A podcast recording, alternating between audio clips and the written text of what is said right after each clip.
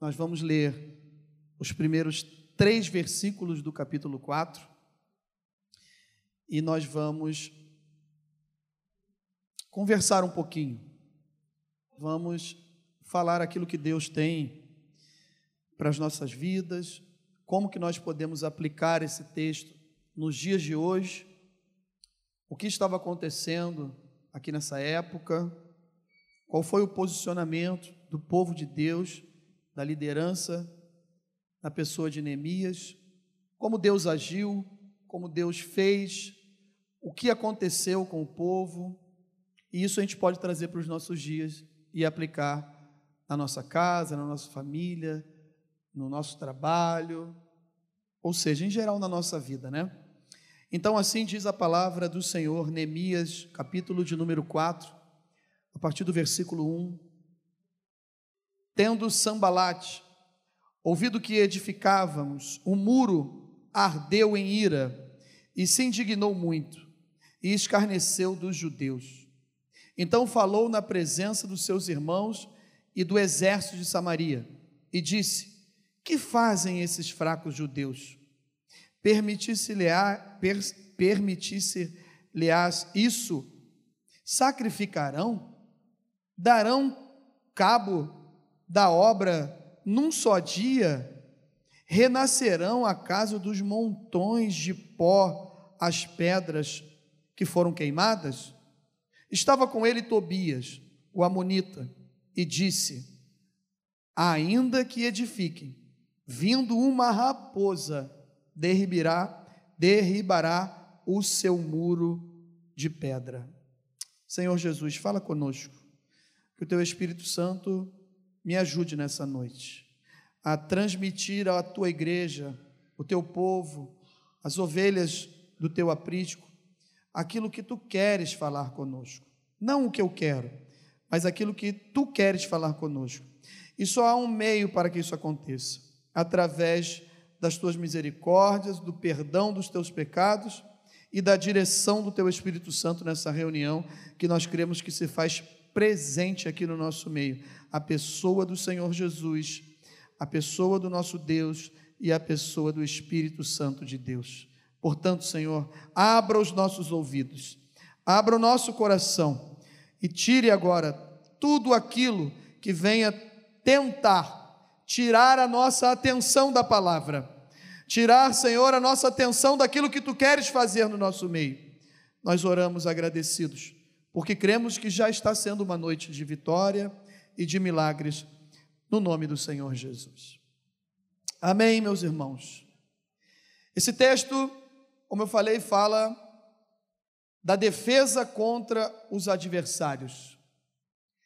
O povo de Israel, na última, antes de falar sobre isso, na última quinta-feira, quem esteve aqui presente conosco? O culto foi uma bênção, né? E o pastor Ari, ele começou uma série de estudos do livro de Daniel, profeta Daniel. E ele começou no capítulo 1, versos 1 e 2, e pregou mais de uma hora só sobre os versículos 1 e 2, e falou desde a criação de Gênesis, passando pelas promessas de Deus sobre a vida de Abraão. E ele foi andando, foi falando, foi falando. E falou também sobre o reino do norte, sobre o reino do sul, por que, que eles foram para o cativeiro, o que aconteceu com Israel depois de ir para o cativeiro, e depois Judá e Benjamim, que é, é o. Agora me fugiu o nome, é o Reino do Sul, e eles ficaram cativos na Babilônia 70 anos. E enquanto não se cumpriu os 70 anos que Deus usou profetas, tanto no reino do sul como no reino do norte, mas especificamente para o povo de Judá, eles não retornaram, eles não voltaram. E além da adoração a deuses pagãos e principalmente a falta de, da obediência ao ano sabático, enquanto não se completaram os 70 anos devido ao ano sabático, eles não voltaram para casa. Mas aí nós estamos lendo um texto aqui que fala de um período já desse retorno, e bem avançado esse retorno. porque aproximadamente 90, 93 anos antes desse fato aqui, que foi em 445 a.C. acontecer, o povo de Deus já estava retornando.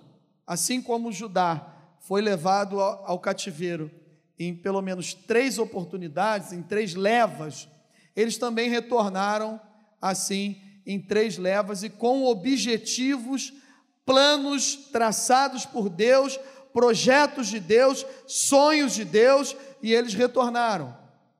Cem anos aproximadamente antes disso acontecer, pela liderança de Zorobabel, Deus tocou no coração de um rei da Pérsia, chamado Ciro, que Isaías profetizou sobre esse rei, dizendo que ele seria o ungido do Senhor, o separado do Senhor.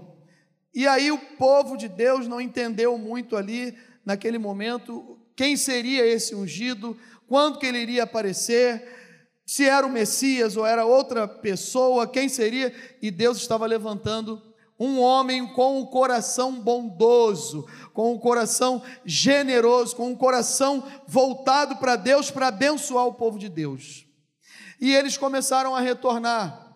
E nesse retorno, é, a principal, vamos dizer assim, causa, a principal importância desse retorno é que algumas coisas precisavam ser restauradas. A primeira delas era o templo porque o templo tinha sido totalmente destruído o templo de Jerusalém, o templo da morada do Senhor, e precisava ser reconstruído. E os primeiros que retornaram começaram a reconstruir esse templo na direção e na liderança de Zorobabel. E isso tudo foi financiado. E eu consigo entender quando lemos textos como esse, é que Deus está no controle de todas as coisas. Eu amo essa essa palavra, essa frase. Deus está no controle de todas as coisas. Amém? E quando as coisas são de Deus, meus irmãos, abre-se portas, sai todo mundo da frente, não tem inimigo que tente atrapalhar. Deus financiou tudo, tudo, usando um rei que tinha uma visão diferente do rei babilônico. Porque Nabucodonosor e os reis da Babilônia, depois do seu filho, eles tinham uma cultura de guerra, de escravidão, de aprisionar os seus é, adversários e faziam com que eles ficassem lá e não permitia que a adoração do seu Deus fosse feita. Mas Ciro já é totalmente diferente.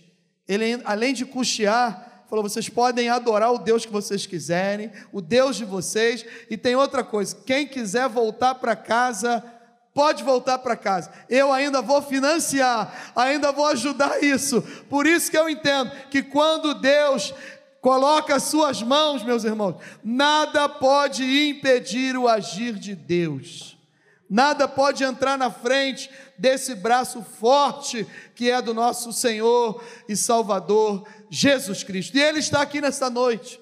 Ele nos trouxe aqui para nos dizer o seguinte: o título dessa mensagem é A Obra Não Acabou, é preciso continuar. Amém? Eu vou repetir: a obra não acabou é preciso continuar. Depois de Zorobabel, Esdras veio como um escriba, um estudioso da lei, para começar a doutrinar o povo novamente. De que adianta reconstruir um templo aonde os mais experientes que já tinham conhecido o antigo templo, diz a Bíblia que eles começavam a chorar. Chorar, choravam. Depois de um tempo parou a obra. Depois a obra voltou de novo. Deus levantou Ageu, Zacarias, para falar: oh, essa obra não pode parar. Vocês estão fazendo casas para vocês, casas bonitas, vocês voltaram, mas estão preocupados em melhorar de vida, em ficar tudo bem aqui em Jerusalém de novo. Mas não, os meus planos não são só esses. Vocês precisam reconstruir o templo, a morada do Deus Altíssimo. É necessário reconstruir. E eu entendo que para a obra que não acabou, e é preciso que ela continue, e ela vai continuar pelo poder que há no nome do Senhor Jesus. Primeiro, eu preciso restaurar o templo, a morada do Deus vivo. O templo hoje é somos nós, eu e você. Se nós não restaurarmos aqui dentro, aonde há a morada do Espírito Santo de Deus, nada na igreja será resolvido. E a gente aprende com esse texto que Deus, primeiro, manda restaurar o templo, depois manda organizar a doutrina bíblica e fazer de novo com que entrasse na mente dessas pessoas que estavam muito tempo desacostumados com a lei, eles não sabiam como adorar, alguns tinham nascido na Babilônia, ouvi, conheciam de ouvir falar, mas outros conheciam também, e como eu falei, começaram a chorar, e alguns começaram a dizer: a glória do Senhor, a glória da segunda casa vai ser melhor do que a da primeira, vai ser maior que a da primeira. Existe restauração de Deus chegando, tem novo de Deus chegando, tem novo projeto de Deus chegando, e aí Deus manda algumas pessoas. Eu sempre entendo assim, como Deus está direcionando tudo. Deus pega alguns irmãos, tira de Jerusalém, leva até a Suzã, e quando chega lá na cidade de Suzã, Neemias chega e pergunta: tem notícias lá de Jerusalém? Como é que estão aqueles que ficaram? Como estão os nossos parentes, os nossos irmãos? E as notícias não são muito boas. Neemias então fica triste, fica doente do coração, fica doente da alma, e o seu rosto muda. E ele era copeiro do rei, homem de confiança, todos os dias na presença do, do, rei ou numa escala de serviço, servindo ao rei, tinha que provar, tudo que servia ao rei tinha que provar primeiro que se estivesse envenenado, morria o copeiro ou qualquer outro, menos o rei. E naquela pressão do trabalho e pensando na Jerusalém, pensando nos irmãos, e como que vai ser isso? E quando ele se apresenta diante do rei, a palavra de Deus nos diz que o rei notou Neemias, o que está acontecendo contigo? Isso não é outra coisa se não for doença no teu coração. Está triste, teu coração está triste.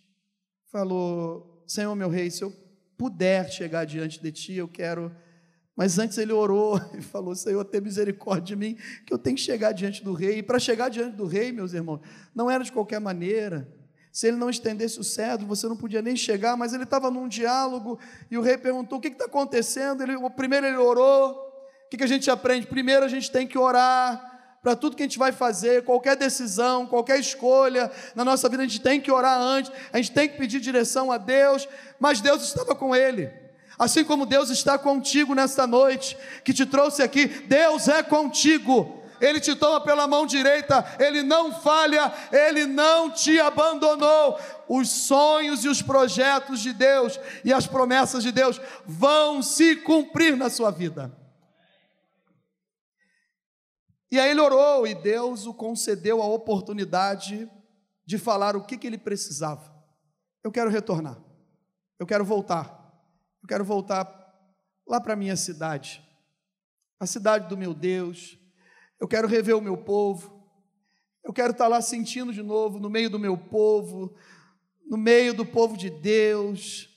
Algumas coisas Deus já está fazendo lá, mas eu fiquei sabendo que tem gente lá passando fome, tem pessoas chorando, tem casamentos destruídos, tem famílias que foram ceifadas, tem famílias que foram totalmente destruídos, estão sem nenhum tipo de alegria. Eu quero voltar, eu quero voltar. O que, que tu precisa, Neemias?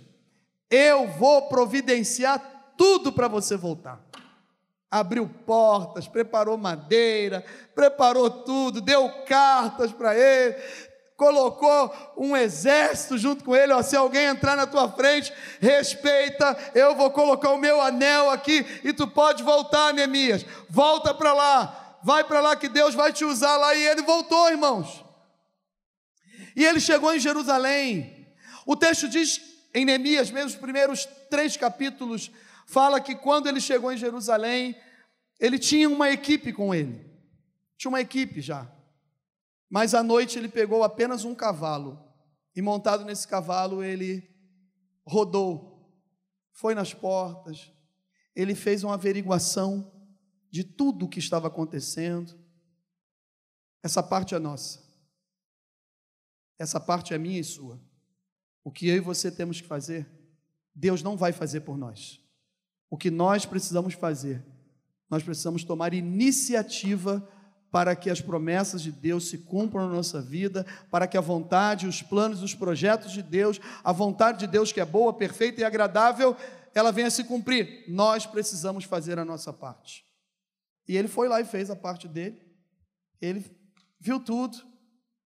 E aí ele falou: agora nós vamos começar esse trabalho. Eu queria falar nessa noite, para você, meu irmão, minha irmã que entrou aqui, que tipo? Que tipo de sambalate e Tobias tem se levantado contra a sua vida e feito você parar?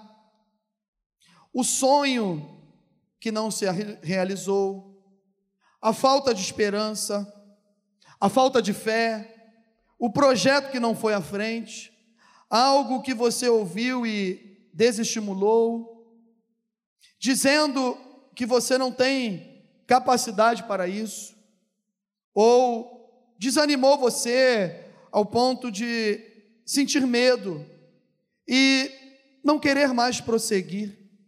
Algo tão especial. Está pensando aí comigo? Algo tão especial que o próprio Deus colocou nas minhas e nas suas mãos e hoje já não está mais conosco. Já fez parte da nossa vida, já esteve conosco, porque o próprio Deus nos entregou nas nossas mãos. Que tipo de sambalate Tobias tem se levantado? Que tipo de arábios, amonitas, adversários tem se levantado contra o seu coração, trazendo desânimo para você, tentando mexer com a sua fé, dizendo para você que você não tem mais jeito, que você não vai conseguir, um ministério que você almejava, que ainda não chegou, e que o inimigo se levantou, usando talvez até pessoas para tentar abafar o seu sonho, machucou o seu coração, tirou o seu ânimo, acabou com a tua esperança.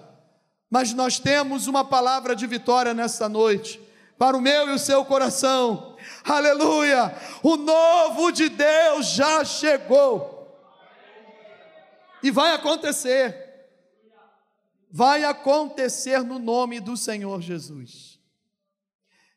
Esses homens, eles se levantaram, e eu não tenho tempo para entrar agora nessa parte ainda da introdução, qual o motivo que fez os, eh, eles a se levantarem, é, o que aconteceu até ali, mas a gente lê, lendo, entende que o exército, o povo de Samaria, e aí nós vamos para o texto aqui para a gente ficar mais à vontade e aplicar no nosso coração aquilo que Deus nos abençoou através dessa mensagem.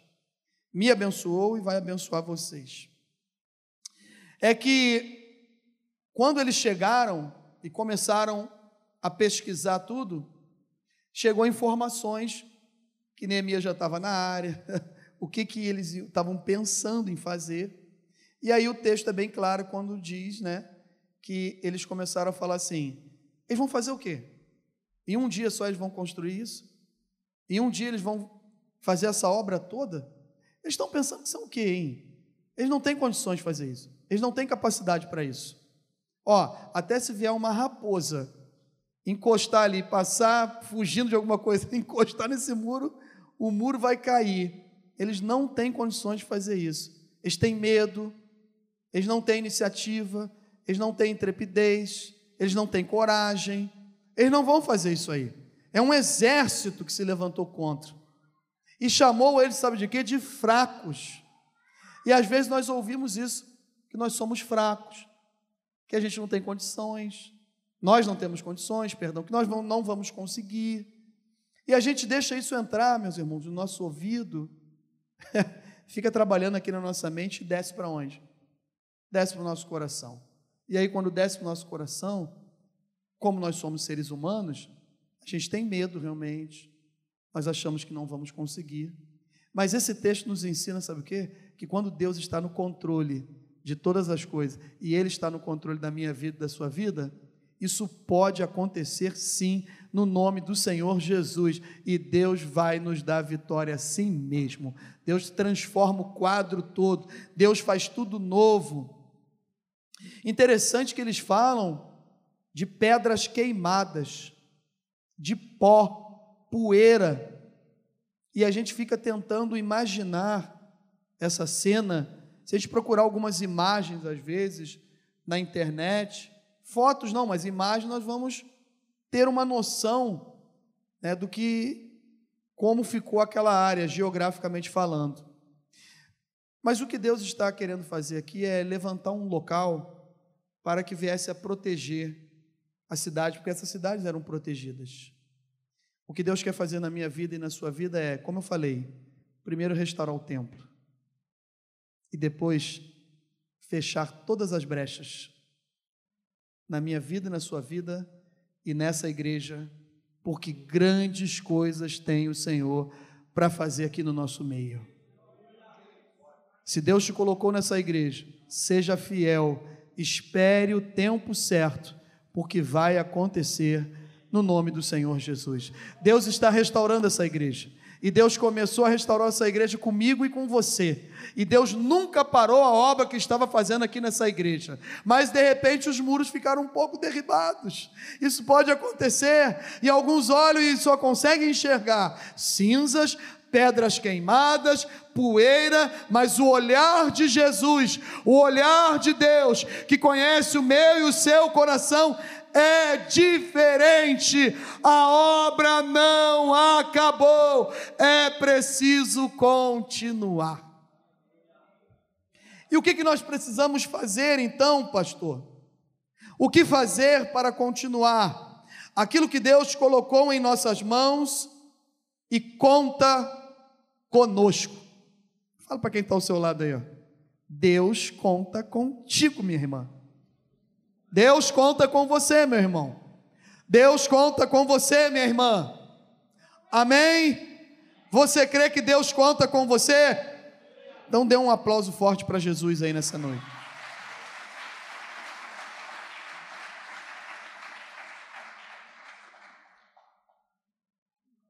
E nós tiramos algumas lições daqui.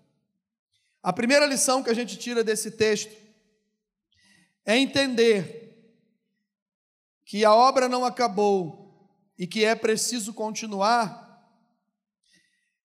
E para que isso aconteça, a primeira lição é entender que existe uma batalha espiritual. Essa batalha aqui não eram de somente pessoas que estavam se levantando contra ele. Era uma batalha que o inimigo das nossas almas, o inimigo da igreja, que Satanás usa pessoas, impérios, em cada era, época, do tempo, da história da humanidade, para tentar se levantar contra o povo de Deus. Então a primeira coisa que eu e você precisamos entender, eu preciso continuar. E para que isso aconteça, eu, precisamos entender que eu e você vivemos uma batalha espiritual diária. O inimigo ele usa estratégias, ele usa coisas, usa meios, usa algumas oportunidades, coisas que eu e você às vezes não percebemos, tentando parar aquilo que Deus tem para fazer na sua vida e através da sua vida, e tentando atrapalhar também o agir de Deus naquilo que Ele tem para fazer na sua própria igreja, porque essa igreja aqui é de Jesus. Amém? A igreja é de Jesus. Ele é o dono da igreja. Mas as batalhas elas acontecem. E elas não são contra carne e nem contra o sangue. É a palavra de Deus que nos diz isso. Mas aonde? Contra potestades e principados nas regiões celestiais, aonde eu e você não temos armas para lutar, não sabemos como lutar, não enxergamos essa área celestial, potestade, principados, nós não entendemos nada disso, mas nós temos armas que a palavra de Deus nos dá: jejum, palavra, oração, comunhão e fazer a obra de Deus. Contra essas coisas, meus irmãos, não há batalha que o inimigo venha ganhar, nem vencer. Nós somos mais que vencedores em Cristo Jesus. Então a primeira coisa que eu e você temos que aprender: existe uma batalha espiritual contra nós. E às vezes nós achamos que é a pessoa. Pastor, essa obra, eu estou entendendo então nessa noite. Eu preciso continuar. Ela não acabou ainda. Ela é obra de Deus, que Deus começou a fazer na minha vida. Mas eu olhei para o homem, eu olhei para a circunstância, eu olhei para as instituições, eu olhei para a falha humana. Eu olhei para coisas que não tinha que olhar. E aí perdeu a batalha espiritual. E o inimigo se aproveita dessas coisas. Que nós temos como humanas, mas elas não são humanas. Não. É o próprio inimigo que às vezes usa isso para tentar acabar com a nossa alegria, para nos desanimar. Mas nessa noite, nós temos uma grande notícia no nome do Senhor Jesus chegou a hora de você voltar a fazer essa obra que Deus te chamou. Você foi chamado para fazer uma grande obra. Não fique apenas sentado, como espectador, somente se alimentando. Não, Deus quer te usar com poder, com graça, com sabedoria, com intrepidez, com unção na obra dele. Mas eu preciso entender: tem e existe uma batalha espiritual. Amém? A segunda coisa, que a segunda lição que a gente tira daqui é que para continuar essa obra, e ela não pode parar, e Deus tem falado isso comigo, tem falado com você, meu irmão, cada vez que você entra aqui por essas portas, quem, quem estiver pregando aqui, para a glória de Deus, o Espírito Santo de Deus tem falado nesse lugar, amém? Segunda lição, para que aquilo que Deus colocou em minhas mãos e conta conosco venha a acontecer, eu preciso buscar mais a Deus em oração. Eu preciso buscar o Senhor. Quando esses inimigos se levantaram, e como eu falei, o subtítulo dessa do capítulo 4, na sua Bíblia também deve estar falando escrito isso, perdão. A defesa contra os adversários. Então, como que eu me defendo? Primeiro, entendendo que existe uma batalha espiritual. E segundo, eu preciso buscar mais a Deus. Olha o que fala o verso, que fala o verso 9. Olha o que fala o verso 9. Porém, nós oramos ao nosso Deus e como proteção pusemos guarda contra eles de dia e de noite. Buscar-me-eis e me achareis quando me buscardes de todo o vosso coração. Serei o que? Achados de vós e farei mudar a vossa sorte. Quer mudança de Deus na sua vida? Quer mudança no seu casamento? Quer mudança nos seus negócios? Quer mudança na sua vida espiritual? Quer mudança e reconquistar o ministério que Deus já te deu um dia e talvez você não percebeu? Busque a Deus, clame a mim e responder-te-ei e anunciar-te-ei coisas grandes e firmes que tu não sabes, diz o Senhor. Busque a Deus Coloque diante de Deus, coloque para Deus o que tem angustiado você. Às vezes nós falamos com tantas pessoas,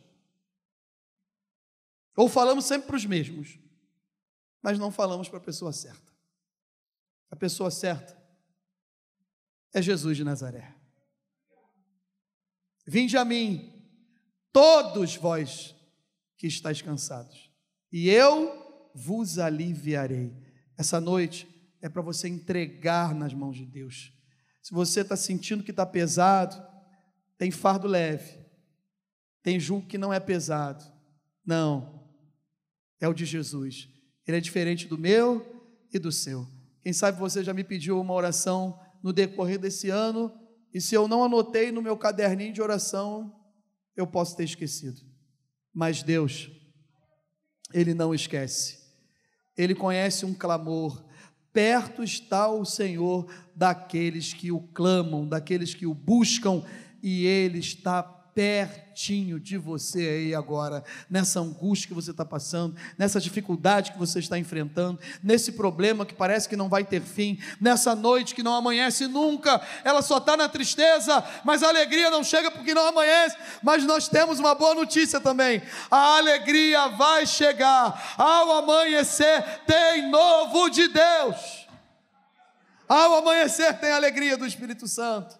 Ao amanhecer tem renovação de misericórdias. Ao amanhecer nós não somos consumidos por causa das misericórdias do Senhor. Esse dia é um dia lindo, meus irmãos. Por que, pastor? É alguma data comemorativa? É uma data especial? É o aniversário de alguém? Talvez sim, mas é importante. É um dia importante. Por quê? Porque mais um dia nos fez o Senhor. Você está alegre? Você está feliz? Dê glória a Deus. Dê aleluia. Porque nós estamos vivos. E servimos a um Deus vivo. Então nós sabemos a quem a gente pode buscar. Fale para ele. Fale para ele o que está impedindo. Pastor, eu quero voltar. Eu quero fazer de novo a obra. Mas tem empecilhos, tem impedimentos. Fale para ele. Fale para Jesus. Porque ele é o Deus que tira tudo da nossa frente, que está atrapalhando. E ele não precisa falar muito, não. Basta uma palavra vindo do trono da glória de Deus. E as nossas vidas são o quê? Transformadas. Quem sabe a minha e a sua transformação. Em alguma área que a gente está pensando aqui agora, já aconteceu um milagre, a gente não sabe ainda. E tem outras áreas. Que áreas são essas, pastor? Aquelas que a gente desconhece. Mas isso pode existir, pastor? Ué, se a Bíblia diz que Ele é fiel para nos abençoar infinitamente mais, além daquilo que pedimos ou pensamos, então tem coisa aqui dentro que eu não estou percebendo, eu não estou vendo, eu não penso, eu não peço, mas Ele é poderoso e Ele pode nos abençoar através de uma palavra. Deus está operando milagres aqui nessa noite. Você recebe isso em nome do Senhor Jesus, como ministro do Evangelho. Eu quero te abençoar em nome do Senhor Jesus. Receba a sua vitória nessa noite. Receba a sua transformação nessa noite. A obra não acabou. É preciso continuar. Terceira lição. Eu preciso fazer essa obra então, amém? Nós precisamos, você está entendendo? Ela não acabou, ela não parou. Eu preciso continuar. Mas para fazer isso, eu preciso fazer com o coração. Se eu não fizer com o coração, não vai ter como. Verso 6 do capítulo, verso 6 do capítulo 4. Assim edificamos o muro, e todo o muro se fechou, até a metade de sua altura, porque o povo tinha ânimo para trabalhar. E só tem um jeito de ter ânimo para fazer a obra de Deus. Porque onde está o teu tesouro, aí está também o teu coração. Meus irmãos, se o meu coração não estiver na obra de Deus, eu não vou conseguir fazer a obra de Deus. E quando eu falo coração, é prioridade. Alguns aqui conhecem o meu testemunho. E nessa parte da conversão da minha vida, eu abri mão de ganhar muito dinheiro. De forma ilícita, então, mais ainda. Por quê? Porque o dia que Deus entrou no meu coração e que o Espírito Santo me tocou e que Jesus começou a falar ao meu coração: Eu tenho uma obra na tua vida, eu tenho uma obra na tua vida. Vai para minha casa, eu tenho uma obra na tua vida, eu tenho uma obra na tua vida, eu tenho uma obra na tua vida. E Jesus começou a mudar o meu coração. Então, por que, que o senhor ora, pastor, pedindo sempre para Deus abençoar a nossa vida econômica e financeira? Porque a gente precisa de algumas coisas aqui. Mas o meu coração não está nisso, não. O meu coração está onde? Na obra do Senhor. Eu respiro a obra do Senhor. Eu gosto da obra do Senhor. Eu gosto de estar na igreja. Eu gosto de visitar. Aleluia. Eu gosto de orar. Eu gosto de ler a Bíblia. Eu gosto de fazer a vontade de Deus. E nós fomos chamados para fazer essa obra. E tem outra. Os anjos queriam fazer essa obra. Mas Deus falou: não, vai ser a minha imagem, vai ser a nossa imagem e a nossa semelhança. Quem? A coroa da criação. Sabe quem é a coroa da criação de Deus? Bate aí no ombrinho aí de quem está do teu lado aí, ó. Você é a coroa da criação de Deus. Não é, Ricardo? Não é, Marta? Ricardo, então, é uma coroa cheia de pedrinhas da, da criação de Deus, uma coroa especial. Todos nós somos coroa da criação de Deus, coisa especial, não é qualquer coisa. Amém? Mas eu preciso colocar o meu coração. O coração ele tem a ver com prioridade, com motivação, com valores, com importância e com unidade. Quando a gente consegue colocar tudo isso junto com o nosso coração, começa a acontecer coisas maravilhosas e que estão acontecendo aqui nesse lugar, amém? Vocês já perceberam quantas pessoas têm aceitado Jesus aqui? Quantos foram batizados? Quantos foram apresentados? Não é quantidade, não estamos preocupados com números. Nós queremos glorificar e exaltar o nome do Senhor Jesus, porque sabemos, sabe o que?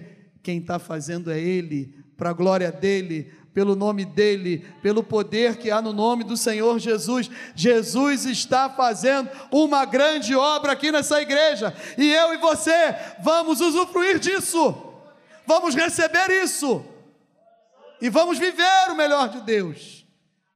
É preciso continuar.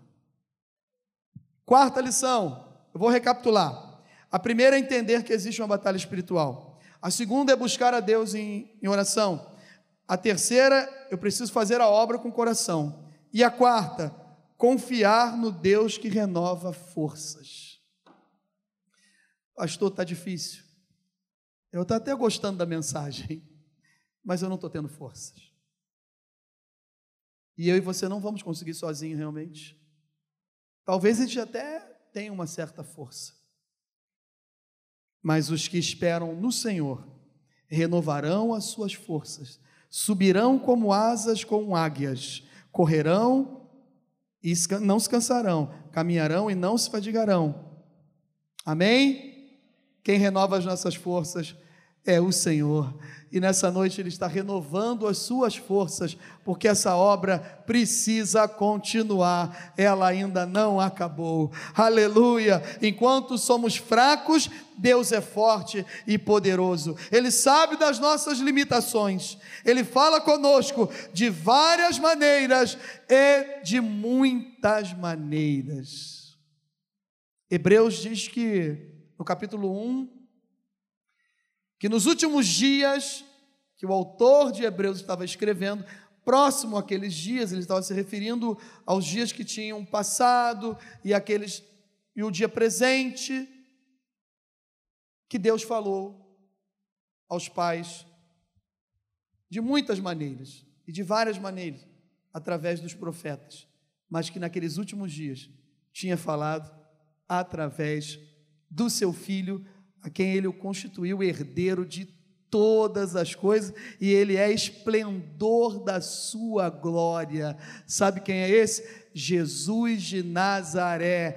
Fala conosco de um jeito, fala conosco de outro jeito, usa uma maneira, usa outra maneira, usa um preletor de um estilo, usa outro preletor de outro estilo, usa o ministro de louvor, usa as crianças, usa o coral, usa a, a, o aniversário da consagração, usa a consagração, usa a reunião de famílias uma sexta-feira no mês. Deus usa formas, usa meios, Deus usa tudo para nos abençoar é que eu e você muitas vezes não confiamos nisso. A gente pega a programação e coloca os olhos em quem vai dirigir. A gente pega a reunião e coloca os olhos em quem está envolvido. E nós esquecemos que quem renova as nossas forças e que quem faz tudo na minha vida e na sua vida é Jesus de Nazaré. Ele usa quem ele quer, a hora que ele quer e da maneira que ele quer. Eu ouvi um testemunho e os irmãos vão me entender, no nome do Senhor Jesus, de alguém que não era crente e a sua esposa sim. Isso não é doutrina, isso é experiência com Deus. Experiência com Deus não se torna doutrina ou cópia, mesmice, não. Experiência com Deus é experiência com Deus. E ela, é, muitas vezes, ela é ímpar. Ela acontece no coletivo. Mas no particular, ela acontece. E aí o irmão contou que a esposa ia para a igreja, mas ele não queria. E aí chegou um retiro. E nesse retiro a esposa falou: Vamos para o retiro de carnaval? Não era da nossa denominação, não. Não é da Maranata. E o irmão foi. Só que ele falou o seguinte: ó, no, eu vou ficar só até o sábado, a, a, até o domingo, perdão, à noite. Porque eu não posso deixar de, de ver a imperatriz. Eu tenho que ver a minha imperatriz. e lá vocês não vão passar a escola de samba. Então eu vou, mas eu vou ficar só até o domingo. Já foi uma vitória. A varoa falou: então vamos. E ele foi. Só que antes de chegar o horário da imperatriz, tem um Deus que está no controle de todas as coisas. E que mudou a história daquele homem. Sabe como que ele mudou? De uma irmã que saiu rodando, rodando, rodando, rodando, rodando, rodando, rodando, rodando, rodando. Lá de trás, chegou lá na frente, colocou a mão no ombro dele. E o Espírito Santo tocou nele. E ela voltou rodando, rodando, rodando, não encostou em ninguém, sentou no lugar dela. Talvez se a gente estivesse lá, a gente ia falar assim: para que isso? Que necessidade tem de fazer isso? Expliquei antes. Nós não podemos pegar isso e virar uma, um costume, uma doutrina. Mas a gente tem que estar ligado numa coisa: se Deus quiser fazer por uma alma que vale mais que o mundo inteiro, ele faz do jeito dele. E quem sou eu para entrar na frente e falar assim: ah, não, isso não foi de Deus, não. Tanto foi que o irmão está na presença de Deus até hoje. E ele conta isso, falando: Pastor, Jesus me quebrou desse jeito, na boa. E ele se converteu. Eu posso falar porque ela permite. A minha cunhada, a irmã da Mary, ela não está aqui agora, mas ela congrega aqui conosco. A Carla. E ela congrega aqui já tem um tempo. Passou por um milagre, né? Deus deu um filho, uma filha para eles. A maioria da igreja aqui conhece, mas um dia vocês vão ouvir esse testemunho detalhado. E ela sempre falava assim: Ah, eu até gosto da Maranata, porque a Maranata, sabe, tem uma palavra assim legal, não tem muito barulho, a bateria não é igual aquelas igrejas que fica batendo lá, e é pequenininho, não tem acústica, e, mas, e aí ela foi convidada para a apresentação da filha de uma amiguinha, da filha de uma colega de trabalho. E ela foi. Sabe onde que foi? Num lugar pequenininho, com a bateria quebrando tudo, sem acústica. E ela foi, quando ela entrou, ela falou assim: Não, aqui desse jeito, caramba, e agora? Mas eu tenho que ficar, né? Eu tenho que ficar, porque ela, eu não posso ser mal educada. Mas lá Deus falou com ela. Ela aceitou Jesus. E eu perguntei, e a bateria falou: Nem lembro de bateria nenhuma. Eu sei que Deus falou comigo. E lá eu entreguei a minha vida para Jesus. E aí ela entregou a vida para Jesus. Claro que depois de um tempo ela falou: agora eu vou congregar na Maranata. Falei, Amém, glória a Deus. Mas, meus irmãos, Deus faz como Ele quer, da maneira como Ele quer, Ele usa quem quer. Então eu preciso confiar nesse Deus. E eu às vezes não confio. Você não confia, nós não confiamos. Eu abri a reunião aqui nessa noite para honra e glória do nome do Senhor Jesus, falando: quando nós entregamos a nossa vida na mão do Senhor, o Salmo 37,5, o quê? Entrega o teu caminho ao Senhor, confia nele e o mais ele fará. Nós não entregamos totalmente, a gente pensa que entregou, nós não confiamos e a gente quer pegar o mais para fazer toda hora e deixar Deus fazer pouquinho. Nós queremos fazer o mais, não, vai ser do meu jeito, vai ser da minha forma, vai ser assim, vai ser desse jeito. Não, quando o fulano de tal vier pedir perdão para mim, aí eu vou lá e começo a fazer a obra de novo. Meu irmão, esqueça isso. Libere perdão, abra o seu coração, confie em Deus, quem te chamou não foi A, B, C, pastor, irmão, irmã, não foi ninguém. Quem te chamou para essa obra maravilhosa foi o Senhor Jesus. Essa obra dos muros de Jerusalém era da vontade de Deus. Deus estava apenas levantando um povo sério, comprometido, que confiou, que soube que existia uma batalha espiritual, que fez com o coração, que confiou em Deus, que sabia que as suas forças não seriam necessárias, não seriam necessárias, mas Deus renovou a força desse povo aqui. Assim como quer renovar as minhas forças, as suas forças nessa noite. O quinto, a quinta lição, nós vamos concluir essa obra como eles concluíram. Mas o texto mesmo nos ensina. No verso 18, fala como que eles concluíram a obra. Os edificadores, cada um trazia a sua espada à cinta, e assim edificavam. O que tocava a trombeta estava junto de mim. Tinha palavra? Nós vamos concluir concluir essa obra com a palavra. Amém? Escondi a tua palavra no meu coração, para eu não pecar contra ti. Salmo 119, 11. O salmo do batismo do Antônio Carlos. Não é, Antônio Carlos? No dia do teu batismo.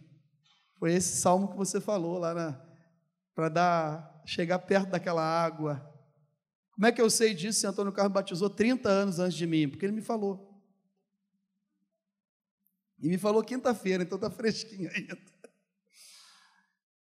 Nós vamos conseguir concluir essa obra com a palavra de Deus. Não tem outro jeito. Festa é bom, passeio com irmãos crentes é bom, cafezinho, bolinho depois da reunião de oração é bom. Festa de crente é bom, mas não vai ser só isso. Não vai ser só com programação, com festa, com alarido, com gritaria. Vamos, vamos, vamos que nós vamos. Não, não, não. É com a palavra de Deus. Palavra de Deus, eles estavam com a espada sempre preparada. A espada estava na cinta. A espada não estava largada lá em qualquer lugar. Quando o inimigo chegar, procura a espada agora. Não, não. A espada já estava na cinta. Ela estava preparada, era só puxar, era só usar. E eu e você estamos manejando bem a palavra de Deus? Como que nós estamos fazendo? Será que nós estamos guardando verdadeiramente essa palavra no nosso coração para não pecar contra o Senhor? O nosso contato com a palavra precisa ser o quê? Diário.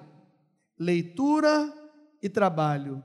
Leitura e trabalho. É o que a gente, é que a gente entende o contexto Claro que a espada aqui era espada de guerra, mas a gente está contextualizando para a nossa vida espiritual. Então, a espada, que é a leitura. Cadê a sua espada? Quem trouxe a espada aí? Levanta a espada aí. Ó. Amém? Eu até uso a espadinha. Vocês sabem qual é a espadinha? O carnivetezinho, cadê? É o celular, levanta ele aí, pode levantar, não tem problema não. Mas essa veio na minha mente agora. Mas a espada é essa aqui, irmãos, é a Bíblia, amém? É a palavra que transforma, é a palavra que é eficaz, que vai na divisão da alma e do espírito, juntas e medulas, e é apta para discernir as intenções do meu e do seu coração. E o que, que vai na minha mente, o que, que vai na sua mente? Só ela conhece. Só ela sabe. Para voltar, para continuar, para insistir, a obra não acabou. Eu vou precisar da palavra de Deus. e de louvor e adoração também. Quem tocava a trombeta para avisar, ó, o inimigo vai chegar. Se eles chegarem, avisa a gente aí como? Toca a trombeta aí que nós estamos preparados.